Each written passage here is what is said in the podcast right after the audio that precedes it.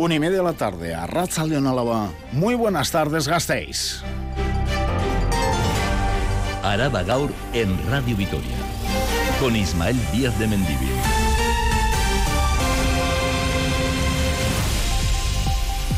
En Ariz Navarra ya se pueden ver colocados los carteles. Los carteles que informan al vecindario sobre la puesta en marcha de la campaña especial de limpieza de pintadas y grafitis en el barrio.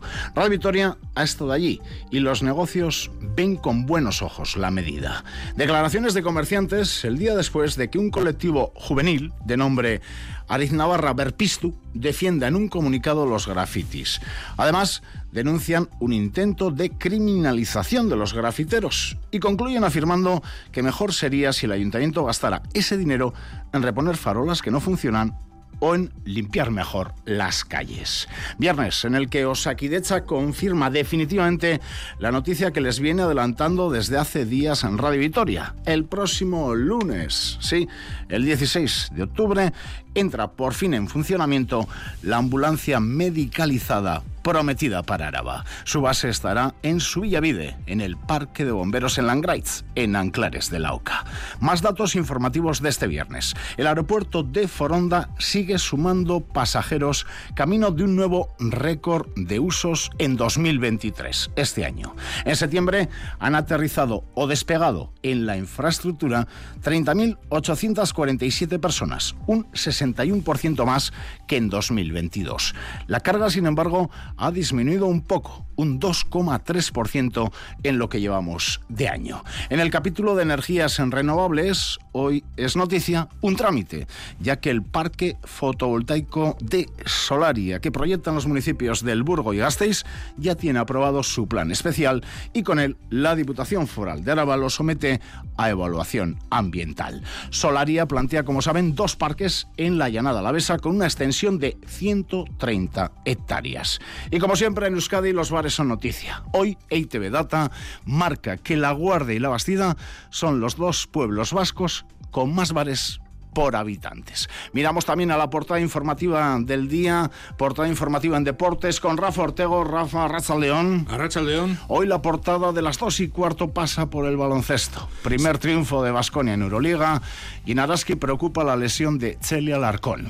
Sí, desde luego triunfo sufrido ayer por 86-91 en Berlín, mal último cuarto del equipo con nueve pérdidas, que estuvo a punto de estropear el buen trabajo de Vasconia. Gran partido de Tadas Ederkeskis, 11 puntos, 13 rebotes, además el lituano ejerció de capitán. Recordamos que no para Basconia, porque este domingo vuelve la Liga Endesa a las 5 de la tarde, partido en Zaragoza, y la victoria de ayer sirve para mucho, porque va a afrontar en muy buena posición la primera doble jornada de Euroliga que llega la semana que viene. Los dos partidos van a ser en Hues Arena, el martes frente al Bayern de Múnich, con el aliciente de recibir a Pablo Lasso, y el jueves ante Zalgiris y Araski. Como bien dices, pues preocupa la lesión de Chela Alarcón. Fue baja frente a Jairis y en principio el club ha indicado en un parte médico que sufre un edema en la tibia derecha, no da plazos para su vuelta, pero preocupa un poquito la última línea de este parte médico, dice que va a depender su regreso a la evolución de la jugadora en las últimas eh, semanas. Y dos temitas más, pendientes de los internacionales del Alavés, hoy turno a las tres y media de la selección española sub-21, hay tres albiazules, Samu, Rafa Marín y el posible debut de Javi López, que porta el dorsal 19, y también por supuesto hablaremos eh, de Leirón Díaz, que parte hoy a las 12 de la noche vamos a contar con Julio Pérez, un corricolario veterano que ha participado en 19 de las 22 ediciones. Ahí tienen el repaso informativo en deportes en Radio Vitoria. Dos y cuarto la cita con Rafa Ortego, Rafa Escarricasco. Suri. Escuchan ahora en Radio Vitoria Araba Gaur, en el control técnico Josu León. A viernes 13. 13 de octubre, puente, les habla Ismael Díaz de Mendivil. Araba Gaur. El tiempo. Esta tarde llega el anunciado cambio meteorológico en Araba. De hecho, el sol ya a estas horas está acompañado de nubes altas en Vitoria-Gasteiz. Aún así, las temperaturas van a superar los 25 grados, pero a lo dicho, a media tarde el viento girará primero a oeste y después a noroeste. Entrarán las nubes e incluso podría caer alguna precipitación débil. En estos momentos tenemos en la zona sur de Vitoria-Gasteiz 24 grados. Mañana sábado entra por fin el otoño. Temperaturas por debajo de los 20 en la llanada y al norte y 21 en la guardia. Lluvias sobre todo al norte de Araba, aunque alguna precipitación también se escapará hacia el sur. Y el domingo, nubes, algún claro, disperso y poca lluvia, por lo menos hasta la noche. Temperaturas al igual que el sábado entre 17 y 20 grados según zonas. En carreteras sin accidentes graves desarrollamos la crónica del día. En Ariz Navarra ya se pueden ver colocados los carteles que informan al vecindario de que se pone en marcha la campaña especial de limpieza de pintadas y grafitis en el barrio. Hemos hablado, Radio Editorial con los negocios de Ariz Navarra. Ven bien la medida, pero temen que tras la limpieza los grafitis se vuelvan a ver y reclaman más vigilancia policial, Edurne Trascastro. Ariz Navarra es el primer barrio de Gasteiz en el que el ayuntamiento va a intervenir para limpiar grafitis y pintadas en paredes de edificios de viviendas, en persianas de negocios y otros espacios. Han proliferado en los últimos meses y se quiere acabar con esta práctica, con las pintadas no autorizadas. Se va a realizar una valoración económica de la limpieza y en caso de identificar a los autores se les pasará la factura. Negocios del barrio, bares, peluquerías, farmacias y otros establecimientos coinciden en el diagnóstico. Lo ven con buenos ojos, pero creen que no va a ser suficiente. Hacen falta otras medidas como más vigilancia. Aquí los limpian y luego los pintan otra vez, ¿eh? Y, aquí en la puerta de atrás está todo pintado. Lo, limpian y luego lo pintan otra vez. no dura nada. A mí me parece estupendo, pero vamos, es que me da la sensación de que no va a valer para nada porque en cuanto se limpie se van a volver a poner, la verdad. O sea, me parece que hay muy poca vigilancia. Enfrente mío no veo más que grafitis en toda esa pared toda esa pared llena de grafitis. Entonces la iniciativa me parece genial porque, hombre, una limpieza siempre viene bien. El ayuntamiento ha pedido la colaboración ciudadana para que si se detectan nuevas pintadas se comunique a través del buzón ciudadano el 010 o el 092 si en ese momento son testigos de la realización de algún graffiti. Declaraciones de comerciantes el día después de que un colectivo juvenil de nombre Ariz Navarra Verpisto, como les decíamos en portada, defienda en un comunicado los grafitis. Denuncian un intento de criminalización de los grafiteros y concluyen afirmando que mejor sería si el ayuntamiento gastara ese dinero en reponer farolas, por ejemplo, que no funcionan. Energías renovables. En este capítulo, como les decíamos, hoy es noticia un trámite, ya que el parque fotovoltaico de Solaria, proyectado en los municipios del Burgo y Gasteiz, ya saben que el otro, en Arroza o Arrundia, el del Burgo y Gasteiz ya tiene aprobado su plan especial y con él la Diputación Alavesa lo somete a evaluación ambiental. Solaria plantea estos dos parques, extensión 130 hectáreas. De los grandes parques a los pequeños. Esta mañana en Radio Victoria Gaur, el representante de la red de comunidades energéticas de Áraba, ha sido muy crítico con las instituciones a la hora de poner trabas en el proceso de su constitución de los pequeños parques fotovoltaicos. En el territorio hay un centenar de iniciativas desde que hace más de tres años echara a andar la primera. ¿Se acuerdan? La de la sierra. Nos lo cuenta una Ugarte. La generación de energía que proceda de fuentes renovables en el ámbito local cuenta con muchas trabas para ponerse en marcha. Así lo asegura Josepe Martioda, miembro de la Red de Comunidades Energéticas de Áraba. Y hay del orden de casi 100 concejos sensibilizados con este rollo y moviéndose. Se han movido por gracias al boca a boca, no a los medios de difusión pero también es muy crítico con las trabas que se plantean desde la administración pública pues bajo temores y presiones se ha presionado muy fuertemente a muchas juntas administrativas desde gente de la Diputación. Las instituciones pues están muy contaminadas pero no digo la Diputación solo, el Ayuntamiento de Vitoria también, por las propias grandes productoras de energía eléctrica. Y en el caso de Gasteiz pone como ejemplo los problemas de la comunidad energética del barrio Gasteiztarra de Ariz Navarra. ¿Qué pasó? Pues que sacaron concursos, se pusieron paneles en el 2022, se nos dijo en un principio que esperásemos, vimos que se pusieron paneles en el Bisán de Ariz Navarra, estarán generando, no sé con qué destino, pero hemos decidido ya el constituirnos en comunidad energética, pero el ayuntamiento todavía está desaparecido en combate, no se sabe nada de él. Asegura que las comunidades energéticas tienen futuro, porque así lo demuestra la experiencia de la Sierra desde hace tres años. Además, ahora considera que es el momento porque hay una serie de ayudas económicas para poner en marcha iniciativas relacionadas con las energías renovables. Ahora la alta tensión con la que Forestalia pretende atravesar Álava. Desconocimiento en los municipios de la Llanada y también en los de la cuadrilla de Añana ante la declaración de impacto ambiental. Favorable del gobierno español al proyecto de red de alta tensión de Forestalia, que va a atravesar, como les decimos, gran parte del territorio a la vez si avanza. Requiere de un tendido eléctrico de más de 200 kilómetros para que esa producción de los parques eólicos llegue hasta la red desde Zaragoza, desde Aragón, y entraría, en el caso de la llanada, Araba por municipio de Aspárrena. Ahora está en manos ah, de las instituciones, por ejemplo, del Gobierno Vasco y de la Diputación, la potestad de obstaculizar el plan con alegaciones y otras acciones. Miriam de la Mata. Los concejos de la Llanada denuncian la falta de conocimiento ante la decisión tomada por el Ministerio. Chelo Ausmendi, alcaldesa de Aspárrena tenemos noticia oficial tampoco, parece ser que ha salido en prensa y lo cierto es que todavía no, hemos, no nos ha dado tiempo de analizar.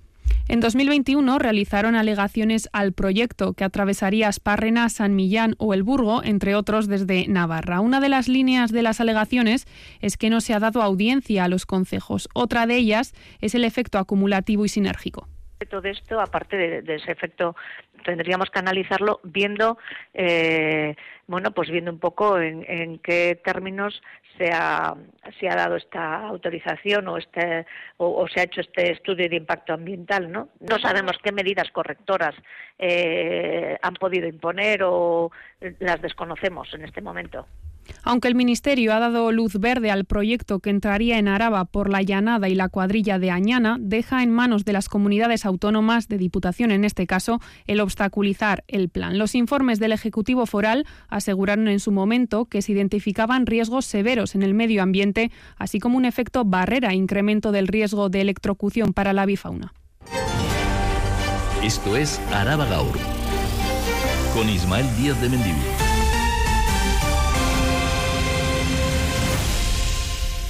25 ya los grados en el sur de Vitoria, en Gasteiz, y en concreto 18. Los minutos que quedan para las 2 de la tarde. ¿Se acuerdan en pandemia? Los bares eran noticia un día sí y otro también.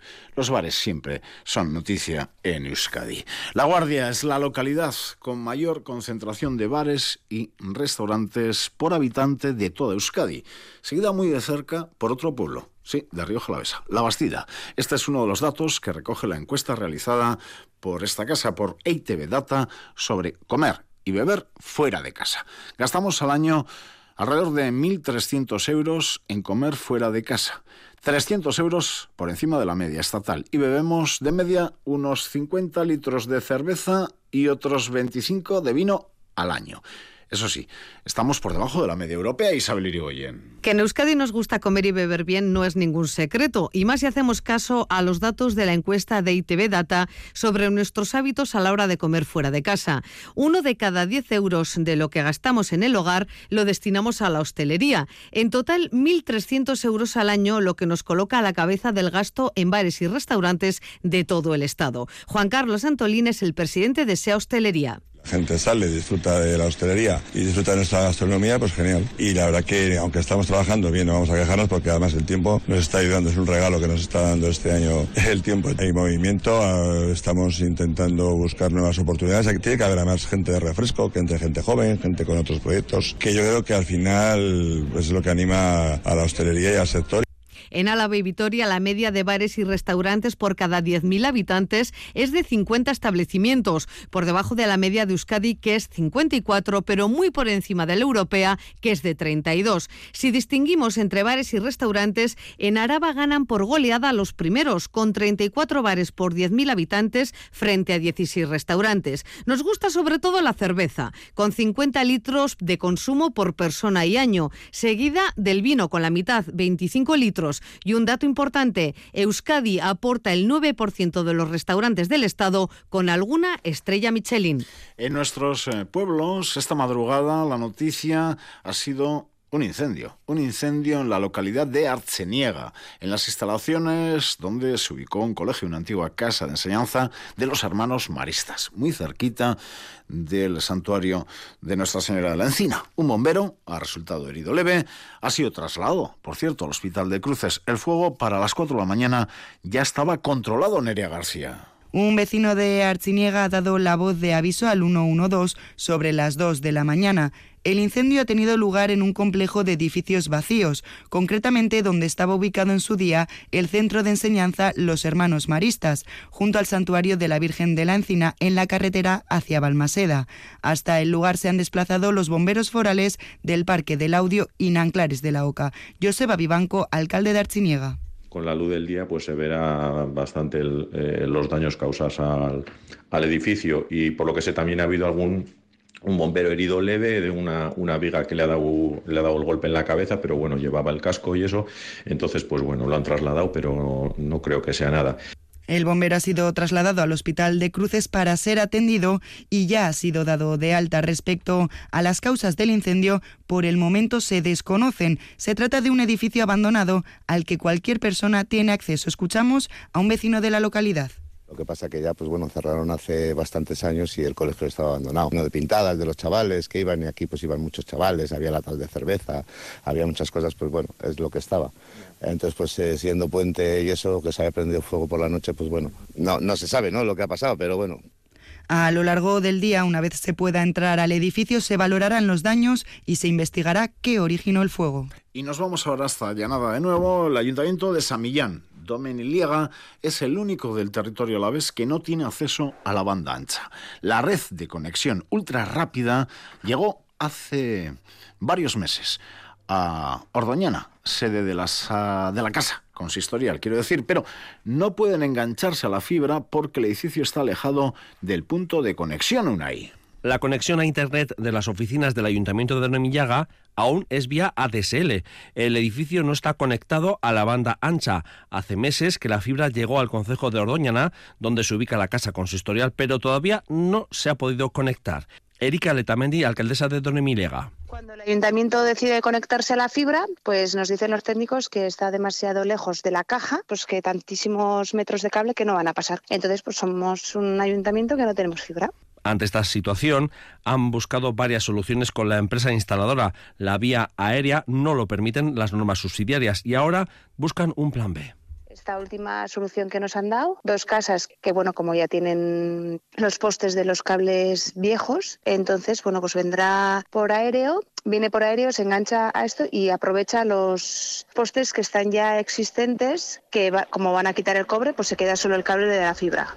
Están a la espera de esta solución, pero de momento es el único ayuntamiento del territorio sin acceso a la fibra óptica. En este municipio, conformado por 15 pueblos, tampoco tienen acceso a la banda ultra rápida los concejos de Ullibarri Jauregui, Chinchetru y Adana. En este puente en el que unos se van y otros eh, vienen, les estamos contando desde ayer que los sindicatos ELA, LAB, Comisiones Obreras, Steyla, SACHE y SK han pedido una reunión para el próximo lunes en el Consejo de Relaciones Laborales.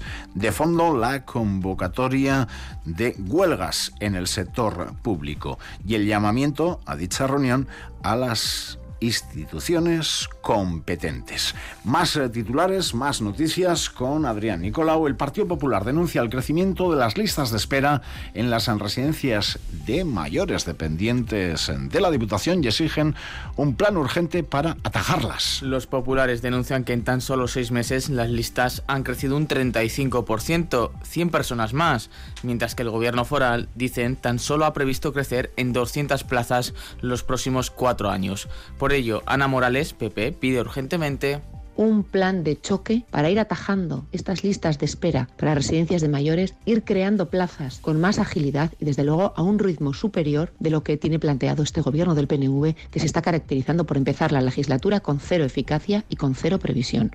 El sindicato ELA lleva a los juzgados el convenio del servicio de ayuda a domicilio.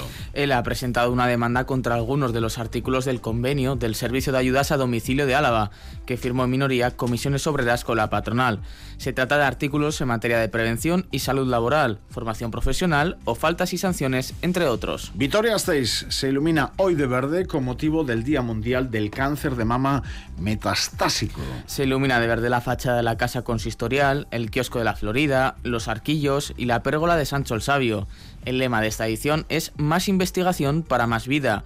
Esta jornada del Día Mundial del Cáncer de Mama Metastásico trata de empoderar a pacientes y fomentar la investigación. Agurain se concentra esta tarde en contra de las agresiones machistas sufridas en fiestas. El movimiento feminista de Agurain y el ayuntamiento van de la mano en esta concentración de repulsa a las últimas agresiones sufridas por mujeres en fiestas. Tendrá lugar a las 7 de la tarde en la Plaza de San Juan. Desde Agurain se anima a la ciudadanía a participar y a no bajar la guardia ante las agresiones machistas. Ya que estamos con concentraciones, este fin de semana va a ser noticia también una concentración de las personas que sufren COVID-19 persistente.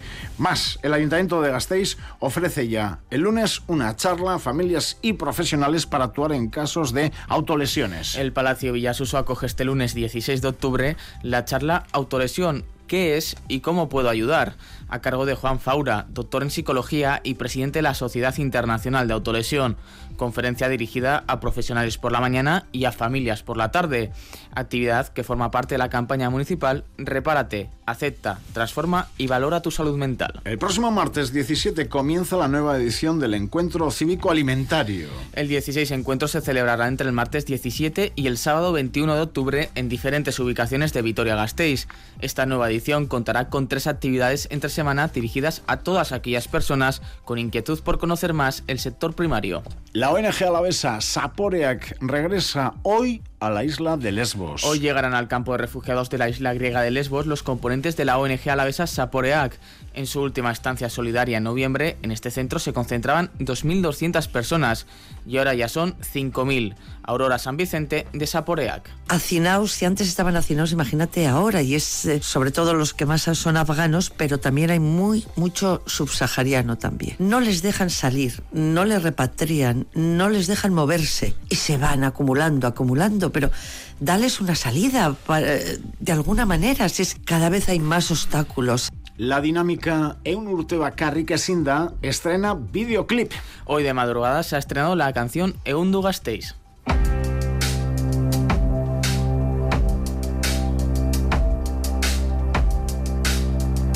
Una canción que sirve como reflejo de los cinco colectivos, Alavedi, Gasteche, Ausolana Pilota Lecua, Errecaleor Visirik y Sumendi, que juntos suman este curso 100 años.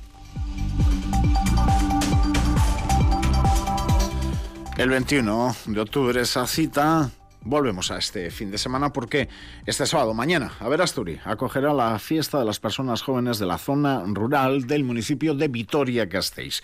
Tras la pandemia se retoma este evento con un amplio programa de actividades, entre las que destaca la reunión debate donde un grupo de jóvenes va a reflexionar y va a proponer ideas para mejorar la vida de los y las gasteiztarras de la zona rural. Además, el ayuntamiento habilita un servicio de taxi gratuito a demanda para que todas las personas puedan acceder a la localidad. Por cierto, hay concierto, hay verbena. Yo soy Ana Yac, a las 8 de la tarde. Ana López Duralde es concejala de Juventud del Ayuntamiento de Gastistarra. Empoderar a las personas jóvenes de la zona rural del municipio de Vitoria-Gasteiz ofreciendo actividades de ocio saludable de manera participativa. Son ellos y ellas las que eligen la programación de actividades y se involucran directamente en su ejecución.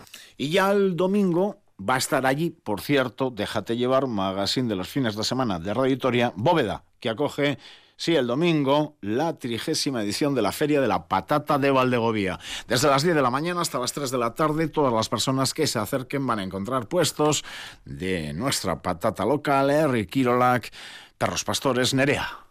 La feria dará comienzo en Bóveda a las 10 de la mañana con una feria de artesanía, venta de patatas locales y exposición de las nuevas variedades alavesas de patatas de la mano de Naker Tecnalia. Este año los 25 kilos de patata se venderán a 20 euros. Ricardo Mardones es agricultor una forma de, seguir dándole voz a este cultivo, ¿no? Desde este valle que ha sido un cultivo muy importante años atrás y bueno, pues esa tradición no se quiere perder, pues intentamos mantener, ¿no? La feria y pues que la gente venga, a la vez conozca el valle a las once y media será el turno de los más chiquis con los juegos infantiles. Para los adultos se ha programado una exhibición de forja tradicional en vivo y también una muestra de trabajo del perro pastor. A las doce serán protagonistas la música y el festival de Erri Kirolak. La fanfarre salsa amenizará la jornada mientras cuatro escolaris y tres arijasotzailes hacen una exhibición. Por último, a la una del mediodía tendrá lugar la degustación de gastronomía local con un homenaje a un personaje popular. Este fin de semana hay más eh, cuestiones. Finalizan las fiestas eh, del Pilar. Iruondiak, hoy desde medianoche estaremos muy atentos y el domingo es el Día Mundial también de la Mujer Rural. Araba Gau. Cultura. Y este domingo arranca también en Cultura una nueva edición del fin de año musical de Araya. La cita, organizada por la Asociación Germán María Landazábal, incluye este año 10 conciertos entre el 15 de octubre y el 17 de diciembre. Rosa Ortiz de Mendivil.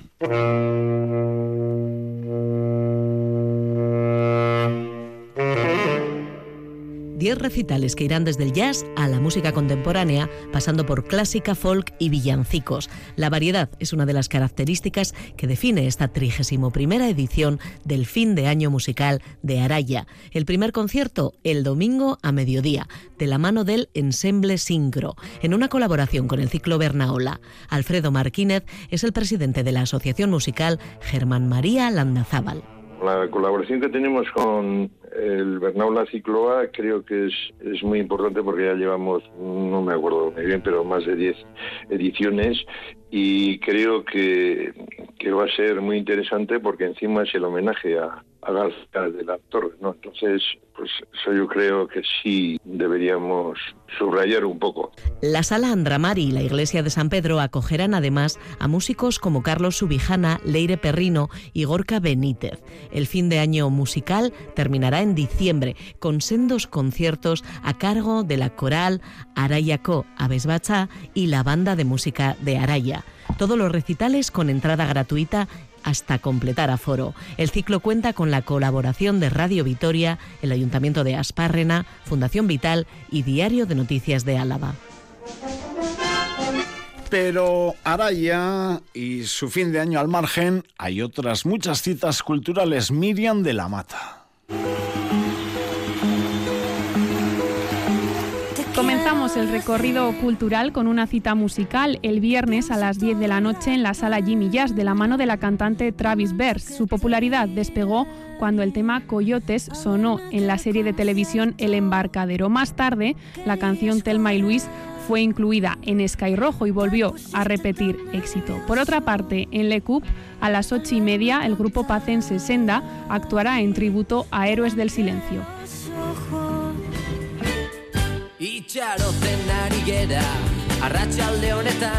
En Amurrio, Thor Magoa realizará su espectáculo para los más pequeños de la casa esta tarde a las 6. Y continuamos con las fiestas de Unza, Fontecha y Guillerna, que contarán con actividades para toda la familia durante este fin de semana.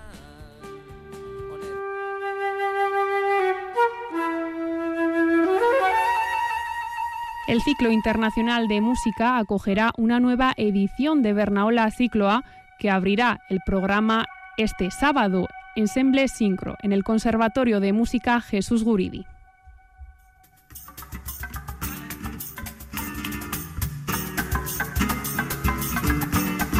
Y volvemos a Murrio el sábado a las 8 de la tarde, Arima, el espectáculo de Berriquetán en el que se fusiona la chalaparta con los quejíos flamencos, estará dentro de la edición número 19 del circuito de danza.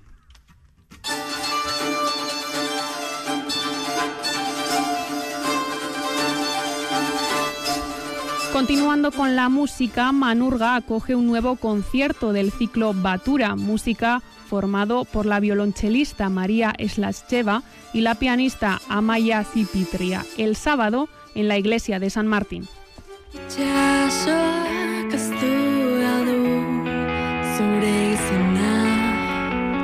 Para los más madrugadores, el sábado a partir de las 10 de la mañana se hará una visita guiada por Mina Lucía de Asfaltos en Atauri dentro de las Jornadas Europeas del Patrimonio. Y para los más vespertinos y amantes de la naturaleza, tendrán la opción de visitar el monte Izqui a partir de las 7 y media de la tarde. Sin movernos de la zona rural, este fin de semana Averasturi acogerá la fiesta de las personas jóvenes de la zona. Se ha habilitado un servicio de taxi gratuito bajo demanda para que todos los y las jóvenes puedan acudir a esta celebración.